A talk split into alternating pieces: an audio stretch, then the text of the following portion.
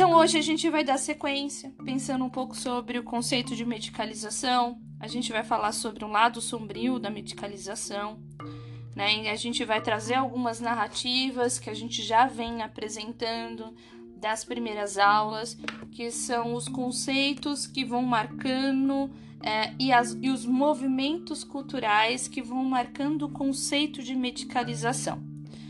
Prioritariamente, a gente tem um conceito é, que é o primeiro, que é a ideia de não utilizar a medicalização, aliás, a medicação, de não usar a medicação, fazendo a minha correção, como a única via de tratamento. Então, esse foi um dos primeiros movimentos. Né? Então, a gente precisa pensar que existe outros movimentos de marca na cultura, como a gente já narrou aí nas aulas anteriores, que são os conceitos falando sobre é, da condição medicalização contra a padronização universal do bem-estar completo, do bem-estar de vida, contra o conceito, como a gente falou na aula passada, o conceito civilizatório, com um único modelo, como um único padrão. Parece-me, complementando com o conteúdo da aula do primeiro módulo, que o conceito de medicalização é uma tentativa de romper com marcas daquilo que o Freud coloca como marcas civilizatórias de um superego. É romper com aquilo que a gente internaliza como modelo de uma cultura, como modelo de vida para o conceito focado de saúde.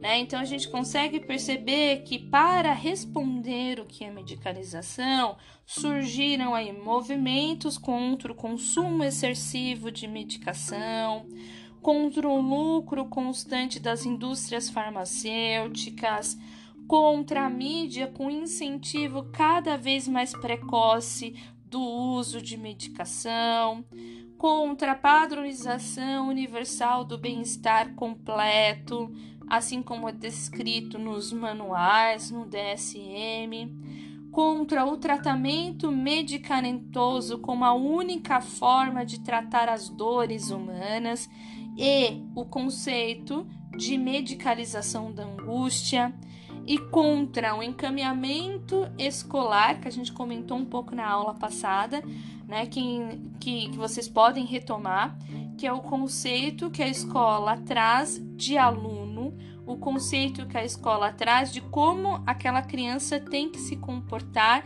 frente às práticas educativas. Então a gente traz o conceito de medicalização também segue uma outra vertente que é contra o imperialismo médico, né? E ela é um movimento diferente do conceito de medicação. Medicação é só simplesmente o uso ou o consumo de medicamento para uma alteração corporal, uma alteração no, no intuito de bem-estar de marcas desse corpo. A medicalização ela vai trazer representações dessa marca de uma cultura.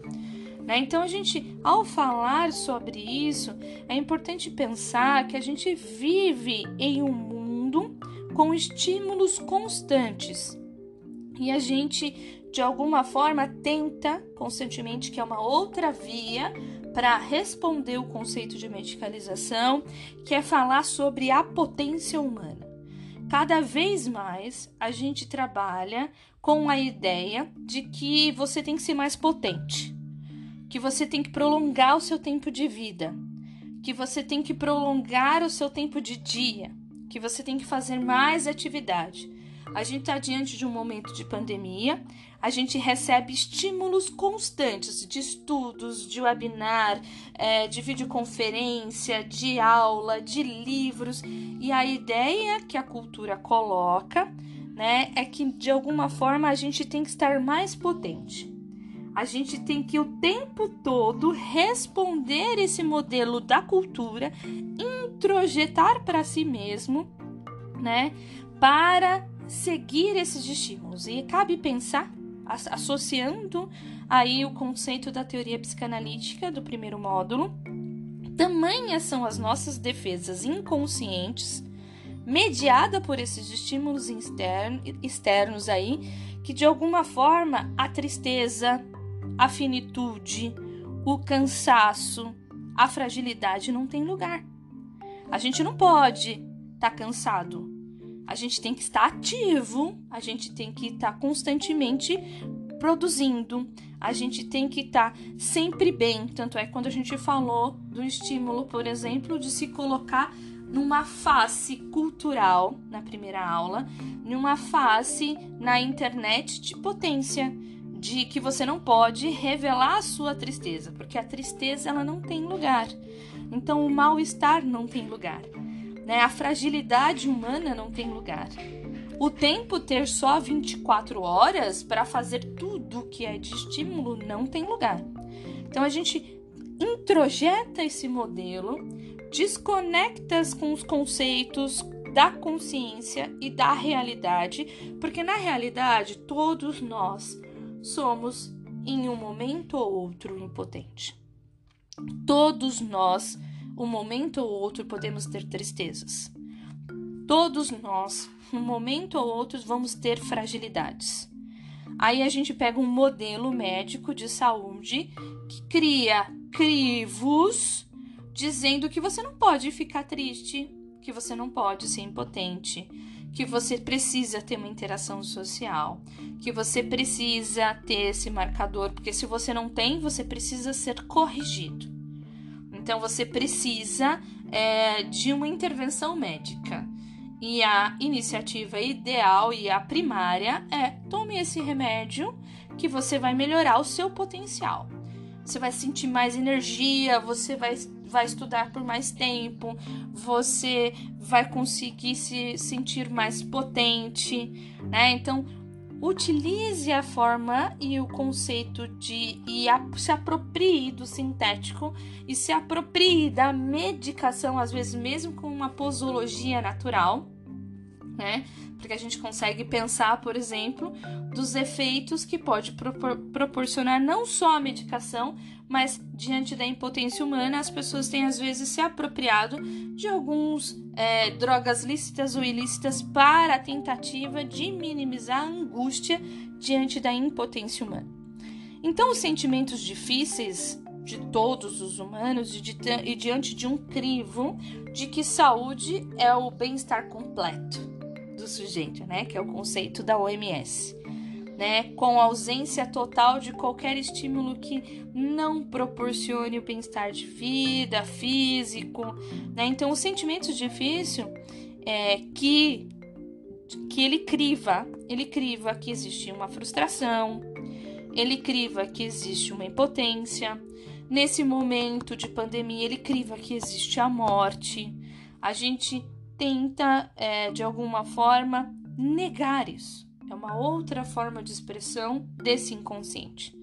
E esse movimento de medicalização é para lembrá-los e para lembrar a sociedade de que existe impotência humana né? e que existe fragilidade na vida. E que só a medicação, como uma via de tratamento, ela pode expressar um lado, e esse lado pode ser sombrio né? Então esses sentimentos difíceis que nos remetem à impotência, à morte, à frustração, às perdas, às rupturas de vínculos, cada vez mais tem se tornado banalizado, né? Cada vez mais tem sido colocado de canto, porque esse sujeito ele tem que ser potente.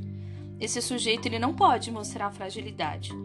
A gente consegue perceber, por exemplo, na cultura brasileira, quando a gente fala de uma marca de finitude concreta, que a gente não tem um movimento empático, né, de uma marca, de uma cultura para a morte, para o luto. O sujeito, ele de maneira silenciosa vive o seu luto sozinho, no seu âmbito, né? E ele é silenciado por uma cultura porque é banalizado. E diante de uma é, de um movimento cultural de, de lideranças no momento presente, que representa um movimento de liderança do nosso país, que representa um movimento de liderança da saúde, a gente percebe que as pessoas elas têm vivenciado o seu luto silencioso e elas têm sido silenciadas.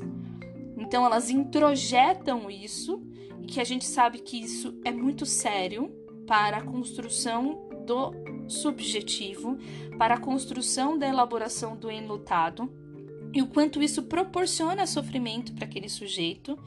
E a gente consegue perceber ainda um outro marcador, que quando nós recebemos como profissionais de, de saúde o paciente na nossa clínica, 80% desses pacientes eles já vêm com uso medicamentoso.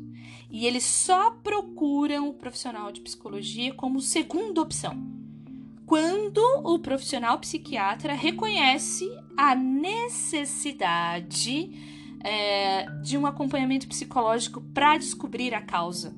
Então, esse movimento de medicalização é um grito para essa cultura dizendo vocês estão introjetando modelos que vão contra aquilo que é natural do humano.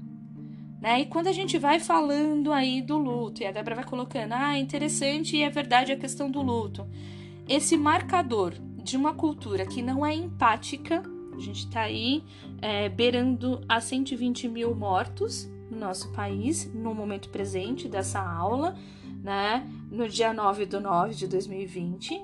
E a gente tem um marcador aí dessa cultura de um movimento de que o sujeito que está em luto ele está vivendo silenciosamente, está vivendo ali e ele está sendo silenciado por uma cultura. A gente vê que outras culturas, por exemplo, que valorizam a necessidade do enlutado e a marca de uma cultura, elas criam movimentos culturais a gente consegue perceber que aí é, os Estados Unidos têm bastante essa marca na cultura. Quando alguém morre, eles fazem monumentos, deixam flores, eles, eles trazem falas empáticas. A população sai em massa para representar aquele luto, né? Então a gente consegue perceber que aquilo é um movimento empático por aquele que perdeu alguém é um movimento empático de uma fala, né, que é narrada por uma cultura que vai dizendo, olha, eu sinto muito de outra forma. Então ela leva flores, às vezes eles fazem imagem, pintura, para de alguma forma confortar. Então a cultura traz isso. Nós temos uma cultura de silenciar quem está em luto. Então é banalizado cada um vive o seu luto no seu canto. Isso traz uma marca na cultura e um problema subjetivo muito grande para o enlutado, que vai ser uma grande demanda aí quando a gente pensa que o luto ele passa por um processo de elaboração de um a dois anos, que daqui um ou dois anos no futuro a gente vai ter uma demanda crescente dessa marca cultural pandêmica. Então a gente começa a perceber que essa ausência de empatia de uma cultura e da representação de liderança dizendo: eu lamento, eu sinto muito, né, por essas pessoas que morreram, só de se colocar no movimento empático, né? E o movimento empático às vezes ele pode vir por uma via de caridade, onde você oferece algum recurso econômico diante é, de algo que pode vir a falhar concretamente, como recursos para comida ou qualquer outras coisas, ou às vezes pode vir de uma fala realmente empática de se preocupar, de escutar, de se colocar à disposição. Então, esse marcador da medicalização, e quando a gente vai falando desse lado sombrio, é que cada vez mais os pacientes que vão apresentando-se na clínica, eles já vêm como a via principal de tratamento medicamento.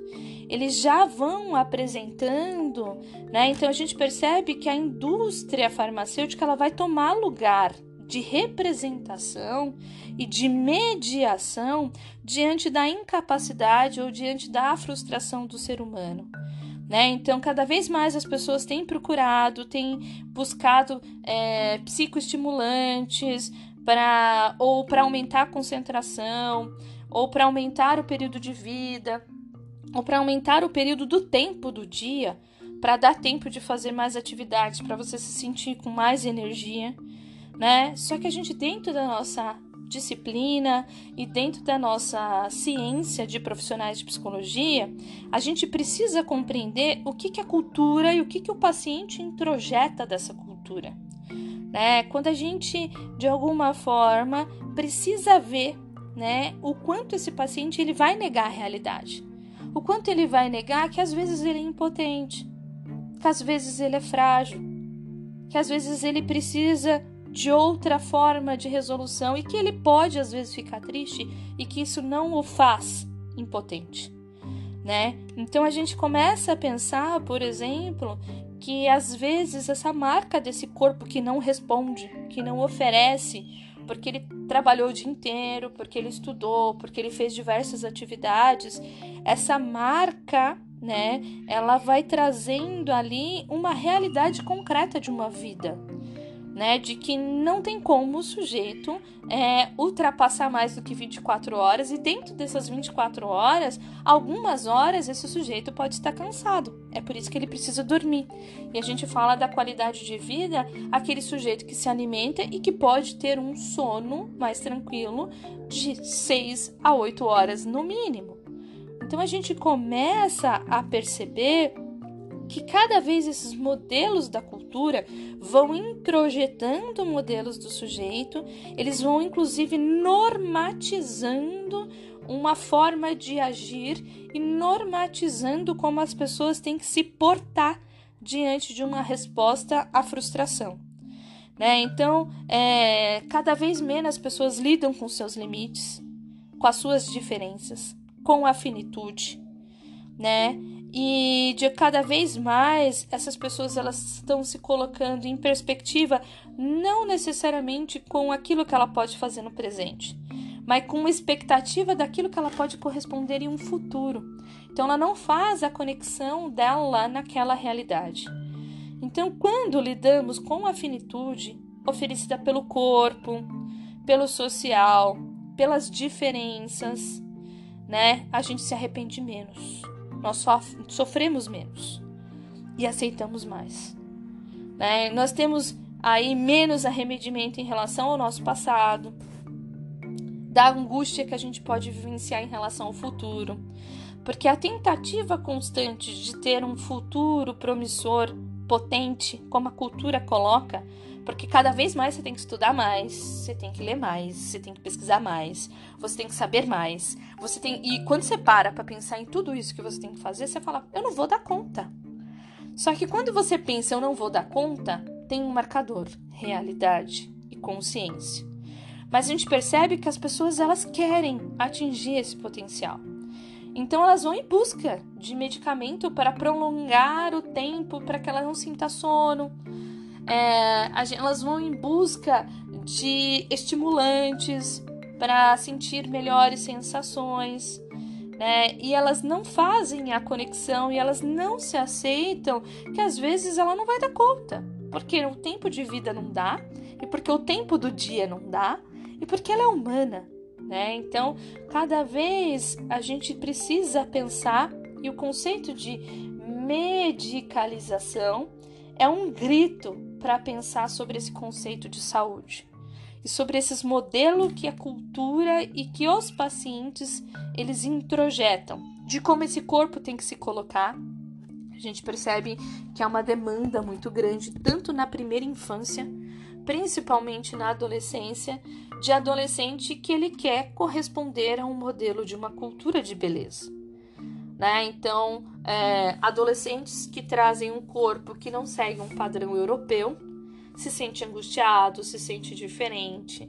A escola é, começa a desprezar aquele que não está dentro daquele padrão perfeito da cultura. E isso vai proporcionando naquele adolescente angústia, vai proporcionando naquele adolescente uma marca com fissuras nesse corpo, uma desconexão da mente com o corpo. E aí esse adolescente tenta aliviar essas angústias pela autolesão. Quando ela vai para a condição de autolesão, é muito comum a família já levá-la primeiramente ao psiquiatra. E esse psiquiatra ele vai utilizar e vai prescrever aí um antidepressivo ou um ansiolítico ou um psicoativo, às vezes até outro. É interessante pensar que as demandas, quando os pacientes chegam na clínica, que eu disse que 80% deles já chegam com medicação, eles não vêm só com uma medicação. Né? São ansiolítico, antidepressivo e alguma medicação para mediar o sono, porque provavelmente quem está dentro de um quadro de angústia e dentro de um modelo introjetado de uma sociedade que não aceita o ser humano como ele é, mas como ele tem uma condição ideal, né? Tem esse marcador. Então, às vezes, ele toma uma outra medicação, são duas ou três medicações, uma para dormir, uma para se sentir melhor, né? E uma para um psicoativo, né? Que para estimular para essa pessoa produzir um pouco mais de energia. Né? E a gente percebe que quando isso não passa para um campo multidisciplinar, quando eu digo multidisciplinar, porque um tratamento para uma pessoa que está diante de um transtorno, às vezes ele precisa de uma atividade física, talvez fazer uma atividade física é um outro profissional, um fisioterapeuta, né, que vai trabalhar com práticas corporais, ou um próprio é, profissional de educação física. A gente poderia pensar, e o próximo profissional de psicologia que vai entender essa demanda do inconsciente, vai entender o que, que ele introjeta da cultura, vai trabalhar com a possibilidade desse paciente se entender como um sujeito diferente, que não precisa corresponder àquilo que é esperado, não precisa corresponder a essa marca dessa cultura. Né? Então a gente vai começar a perceber as emoções, que essas emoções desses pacientes elas podem ser complexas, que elas podem ser difíceis, mas ele precisa lidar com ela né? E, e de alguma forma ele vai fazer essa vivência diferente. Porque quando o paciente chega na clínica, ele já perdeu um marcador, ele já perdeu o apoio da família e o apoio da rede social. A família só leva, né? Quando a gente fala família, porque a gente está falando sobre medicalização infantil, só leva o filho quando ela não assume o lugar, ela não consegue mais fazer isso. Então já tem um marcador além da marca da cultura, além da ausência de apoio dessa família, né? além do sofrimento do, do, do, do paciente, existe uma marca. Ele traz a solidão. Ele se sente sozinho, ele não consegue né, encenar e atuar porque houve fissuras. Então a gente também não pode culpabilizar diante dessa fala que a família é a responsável né? A gente também tem que perceber que há uma introjeção dessa cultura que também determina o comportamento dessa família. Né, que também determina até a própria finitude da família de como ela tem que atuar. Né? A gente tem uma cultura que às vezes ela, a família traz a ideia de potência, onde todo mundo sai, trabalha e não tem um tempo. A gente percebe que é uma cultura que cada vez mais os filhos eles são cuidados e vivem bastante tempo em espaços escolares. E a gente já falou na aula anterior a marca de uma escola para a construção do subjetivo de um sujeito, porque esse pai não pode estar presente, ele não pode mediar. E a gente também tem uma realidade que hoje, dentro dos modelos diversos de família, tem muita família unilateral, onde só o pai cuida dos filhos, onde só a mãe cuida dos filhos e não tem uma opção dentro de uma lógica de um país para sobreviver de uma lógica capitalista. Então é muito mais complexo a ideia e o conceito e o construto de lidar com aquilo que é difícil de lidar com aquilo que é frustrante. E o mais marcante para esse paciente é o sentimento de solidão, porque ele vai em busca de um profissional de psicologia porque ele já perdeu, ele não tem essa marca no espaço do qual ele vivencia. Então esse profissional de psicologia, ele precisa estar disponível para a construção desse vínculo. Ele precisa estar disponível para apoiar esse paciente diante das suas frustrações diante da sua finitude, diante da sua impotência, diante da sua diferença.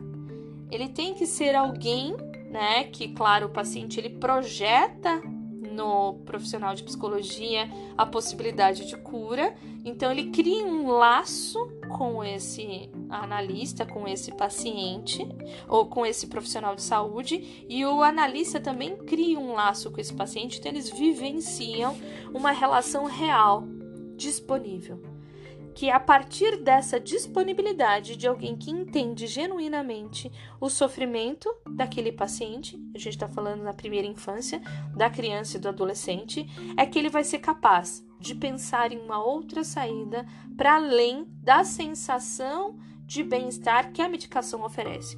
A medicação ela também é eficaz, mas ela não trabalha com a causa dos sintomas.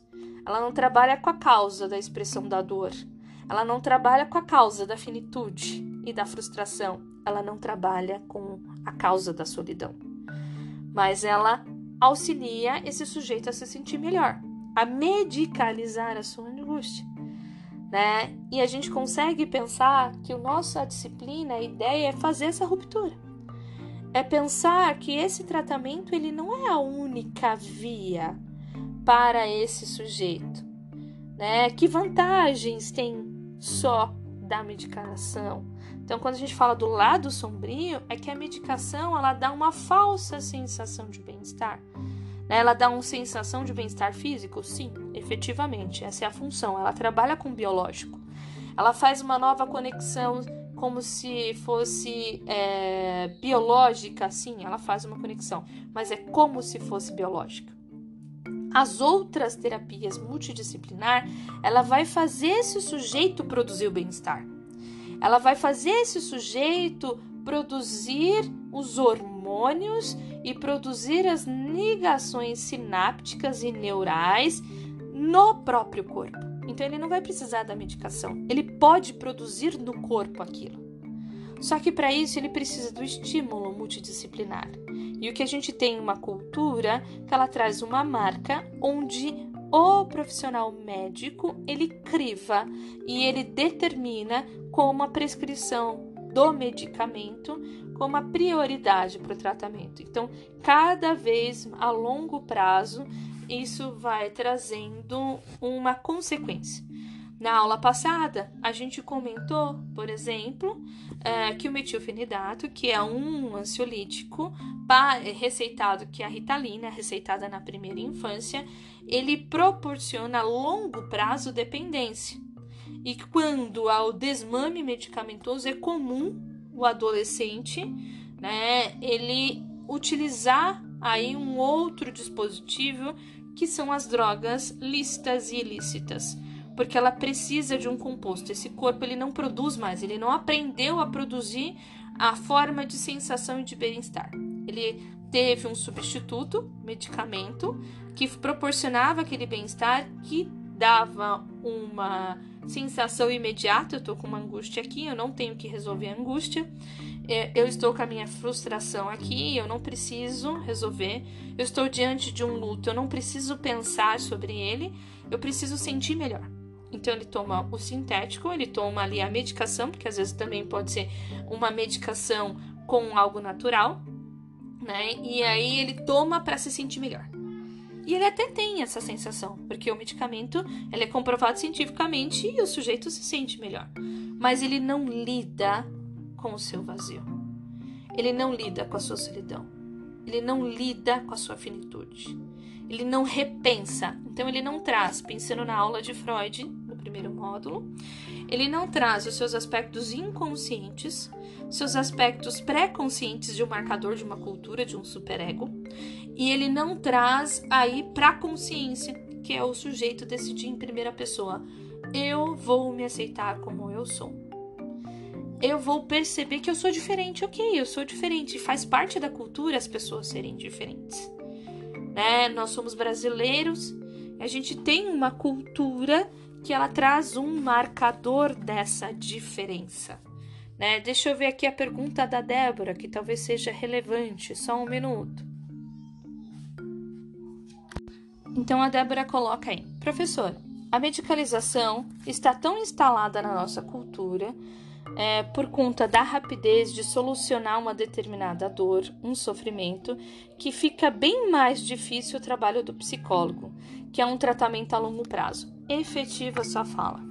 A sua fala ela é clara e alguma, de alguma forma o movimento de medicalização. é interessante pensar que esse movimento de medicalização ele segue várias frentes, inclusive a da área médica e psiquiátrica. O texto que vocês leram para a aula de hoje, que está falando sobre o lado sombrio da medicação, ele foi escrito por um médico psiquiatra. Então, o médico psiquiatra também precisa passar por essa ruptura. Né? Então, esse movimento de repensar sobre a ideia de medicalização, ele, ele precisa ser abrangente precisa ser também de todas as áreas de maneira multidisciplinar. Só que é algo que a gente já conversou, inclusive no primeiro módulo, que às vezes a cultura ela traz um marcador que traz até um traço de personalidade do sujeito.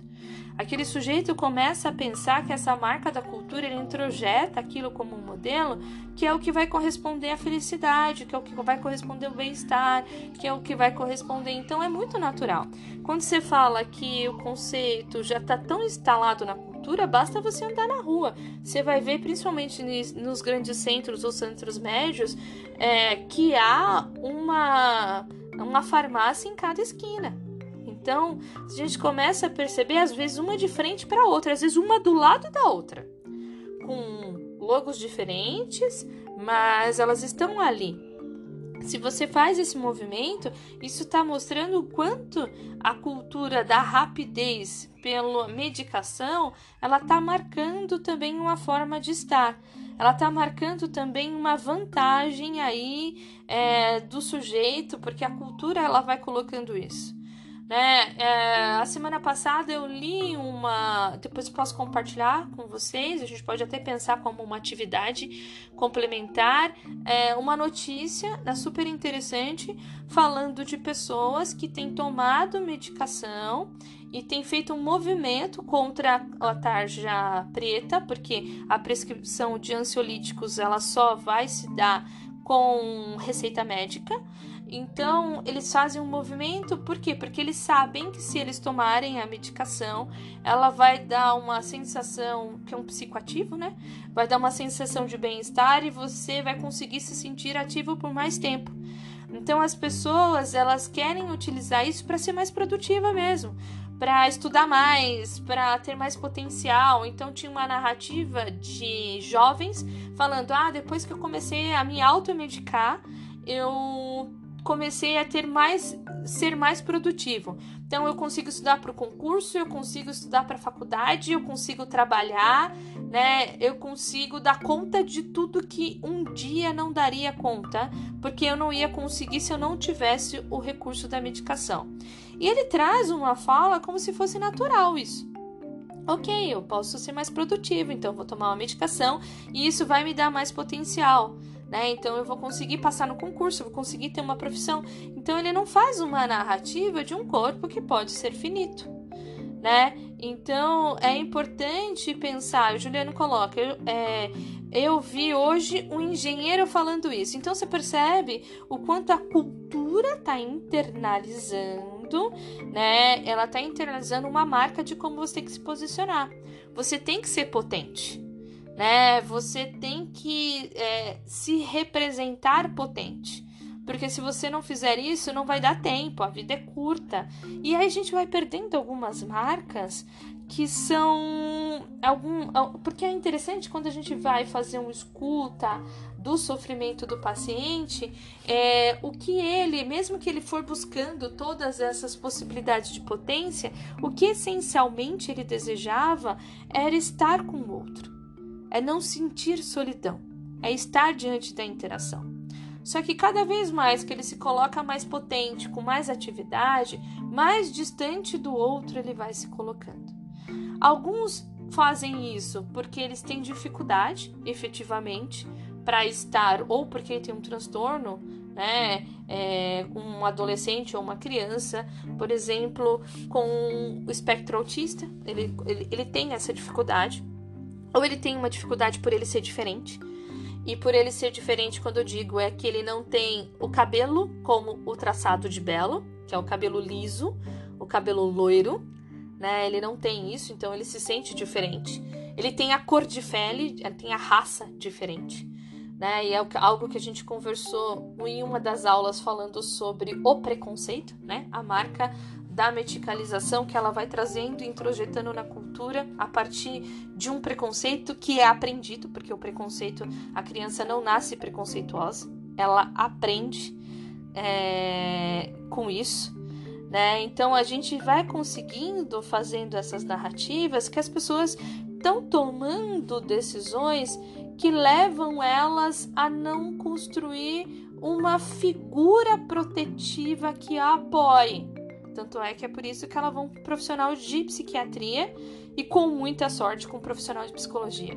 Porque ela está falando de uma fragilidade nos vínculos, na fragilidade do apoio. Porque quando a gente tem isso, a gente tem o apoio da família. Quando a gente se sente amado, a gente se sente protegido, a gente é, pouco adoece.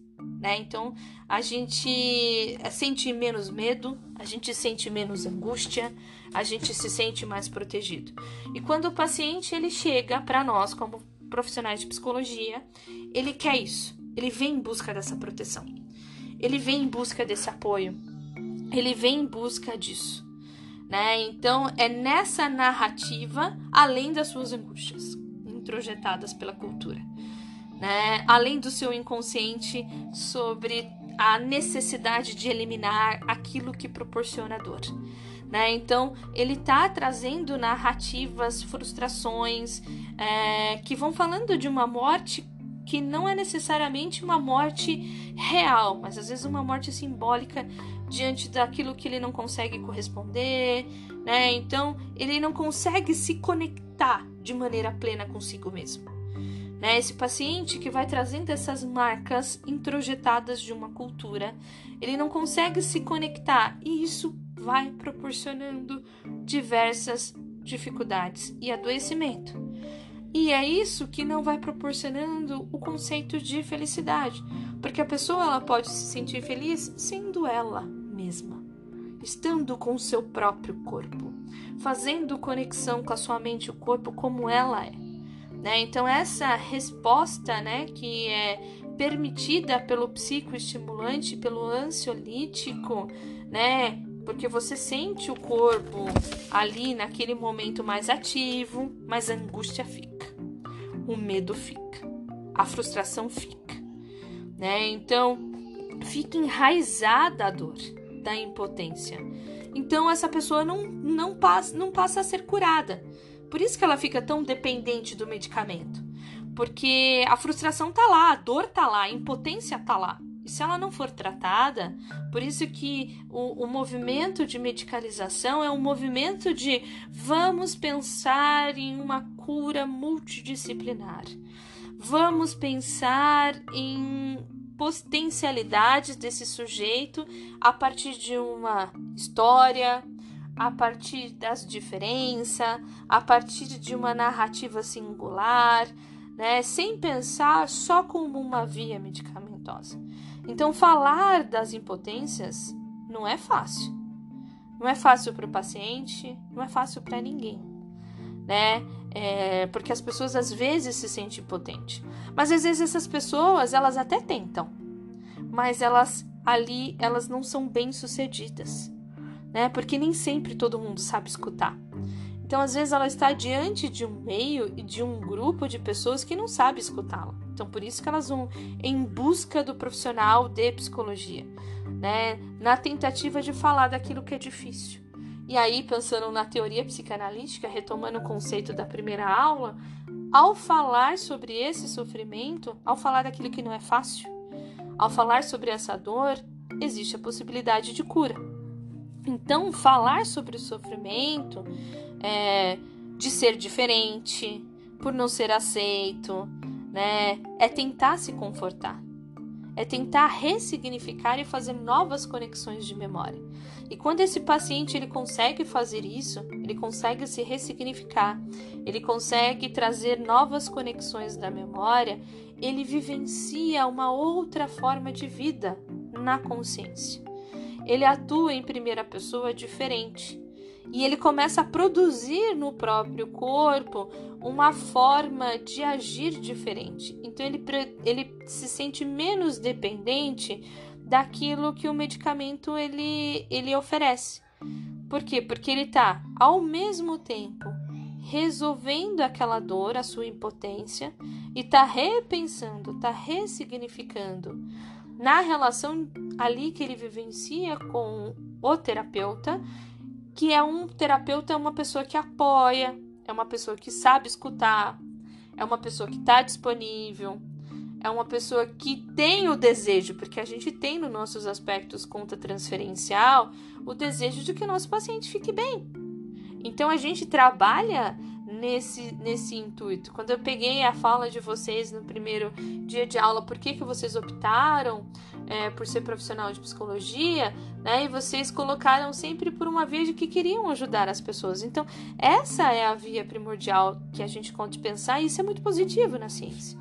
E de alguma forma, se você for ouvir a área médica, eles também trazem isso né, que eles também poderiam ajudar as pessoas, só que ele tem um viés de estudo, de formação focado no biológico, de respostas biológicas, sem entender que aquela pessoa tem uma história, ela tem uma cultura, ela tem algo que ela vai internalizando, ela tem uma subjetividade. Então ele vai é, esquecendo que tem uma pessoa ali, que ela não é só uma máquina biológica e a gente traz, porque na própria formação médica, a própria formação médica, eles não são treinados para pensar na pessoa como ela é.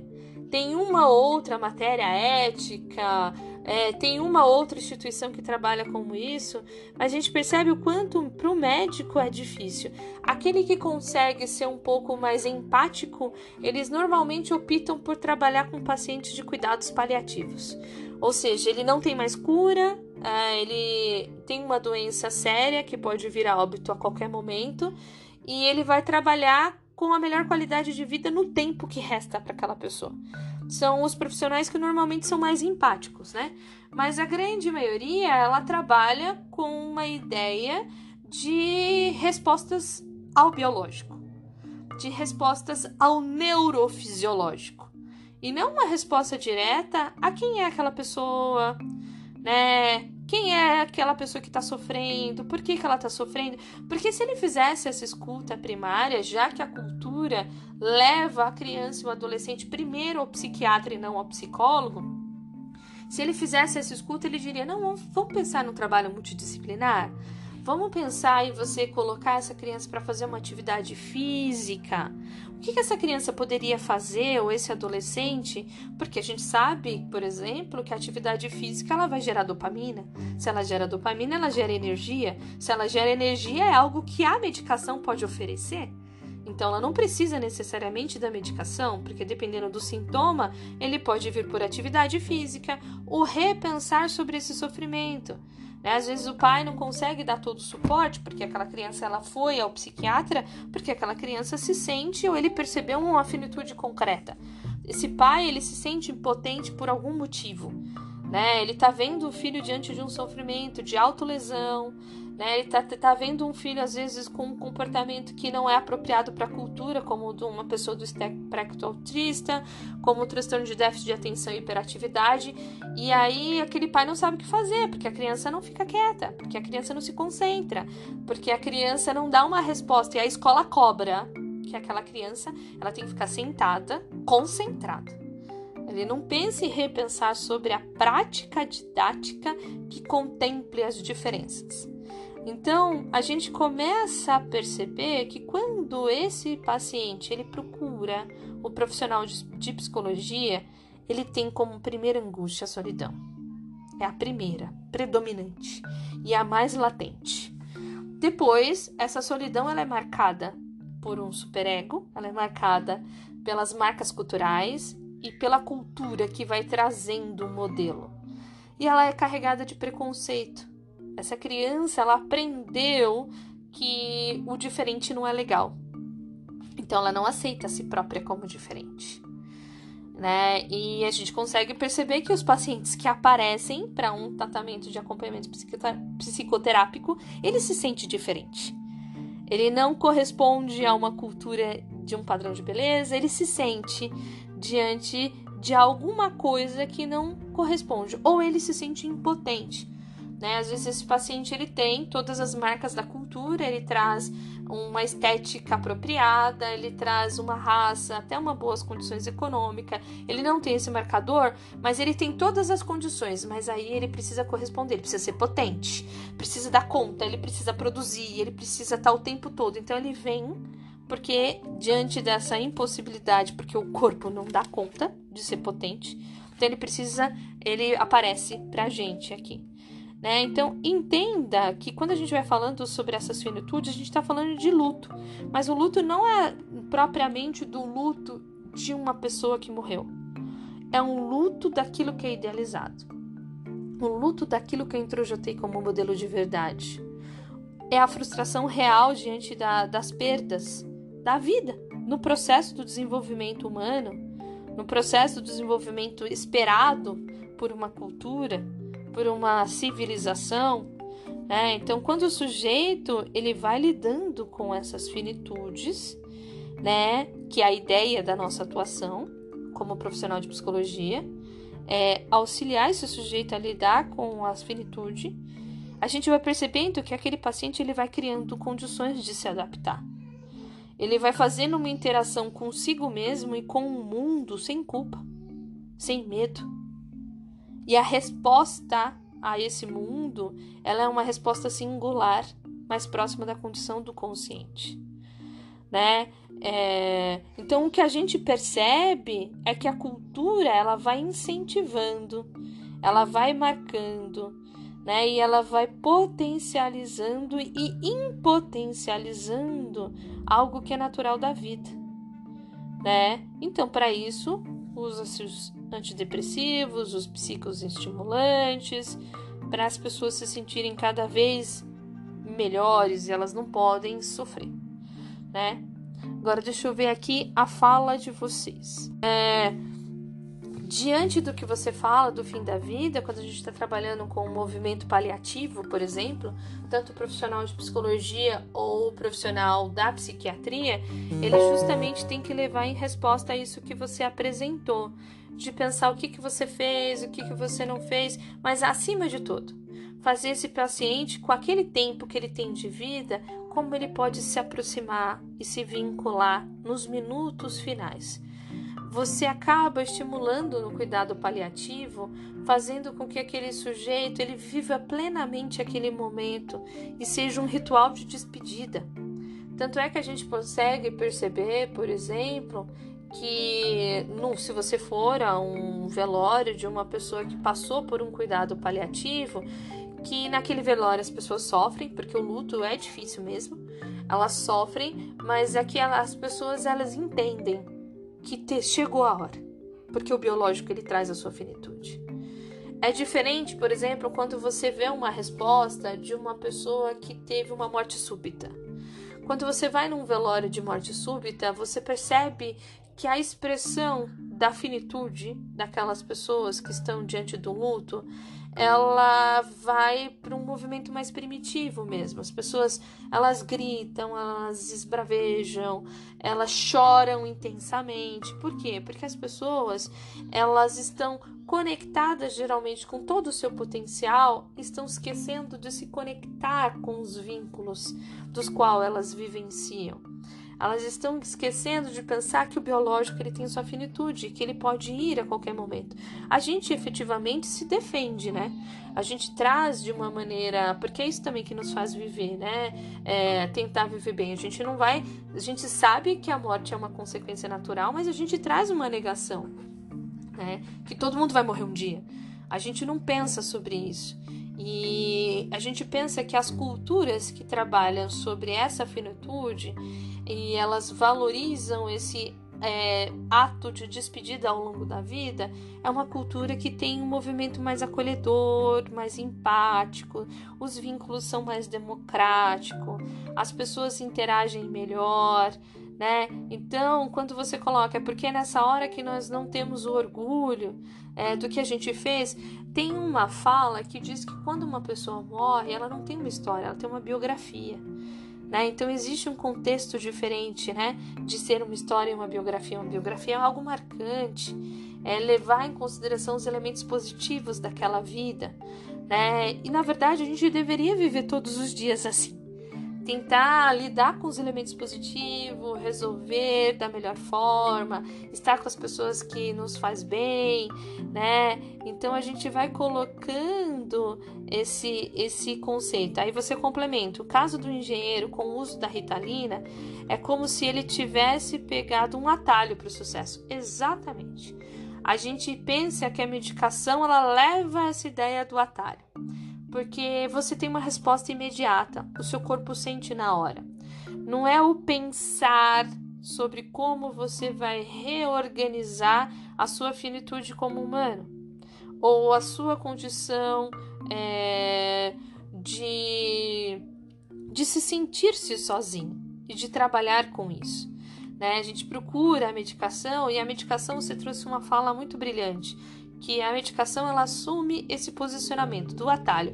E se você for pensar, quando a gente retomou o conceito, eu pedi para vocês verem os videozinhos sobre os neurotransmissores, a gente vai vendo isso, porque uma célula neural ela precisa passar mensagem para outra célula.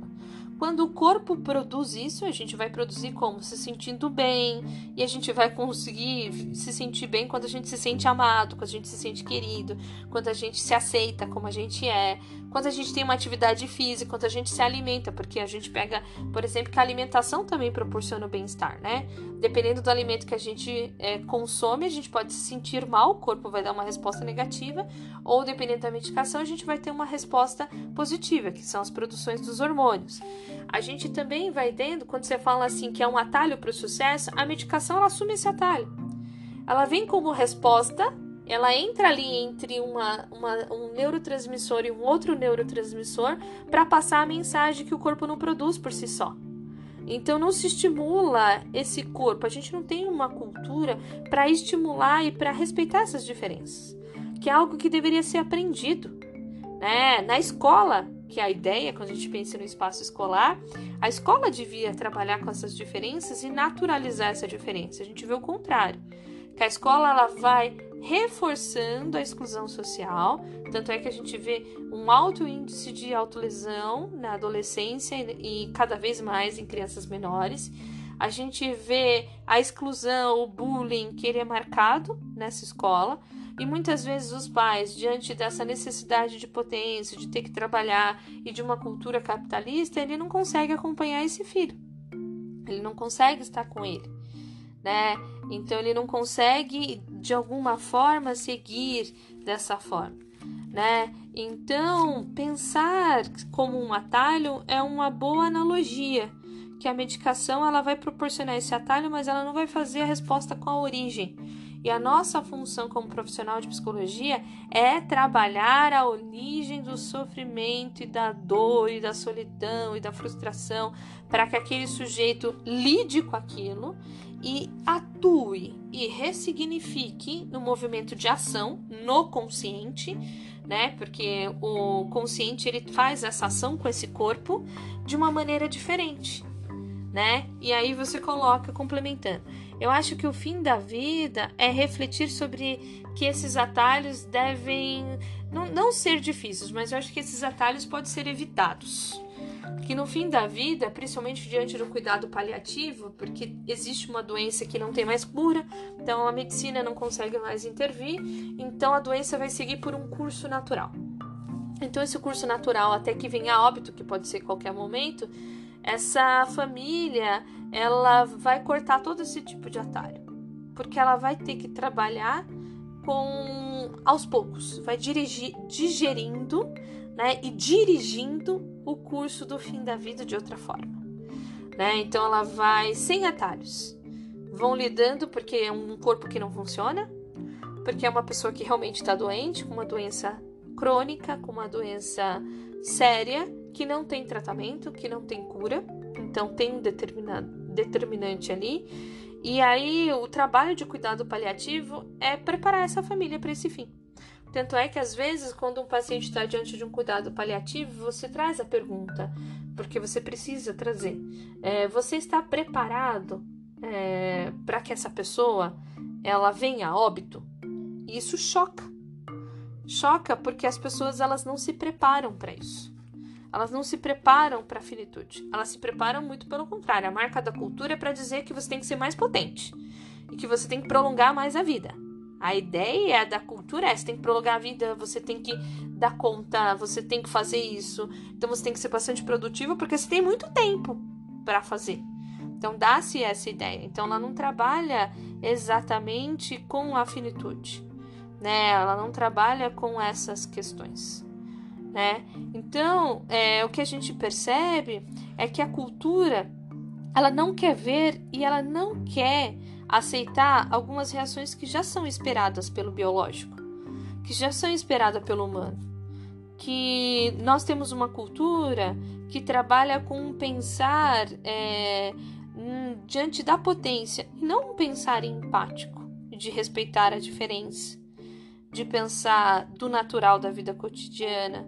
Né? Então é interessante também complementar que a medicação ela oferece sim umas reações para o corpo. A pessoa ela pode lidar e se sentir melhor porque ela sente realmente, mas ela não consegue lidar com a própria finitude. É o que um Juliano colocou e eu vou me apropriar da fala dele. Ela usa como um atalho. A medicação é um atalho, né, para se sentir melhor, mas ela não faz trabalhar com a causa da dor, com o sofrimento, de ressignificar, né? Então a gente começa a pensar que a cultura precisa diminuir um pouco, né, os preconceitos, tentar encontrar é, uma vivência, uma narrativa para lidar com a naturalidade, com as falhas, que somos diferentes, que precisamos ser respeitados, né? Então usar a medicação aí como a única via de tratamento é um lado sombrio.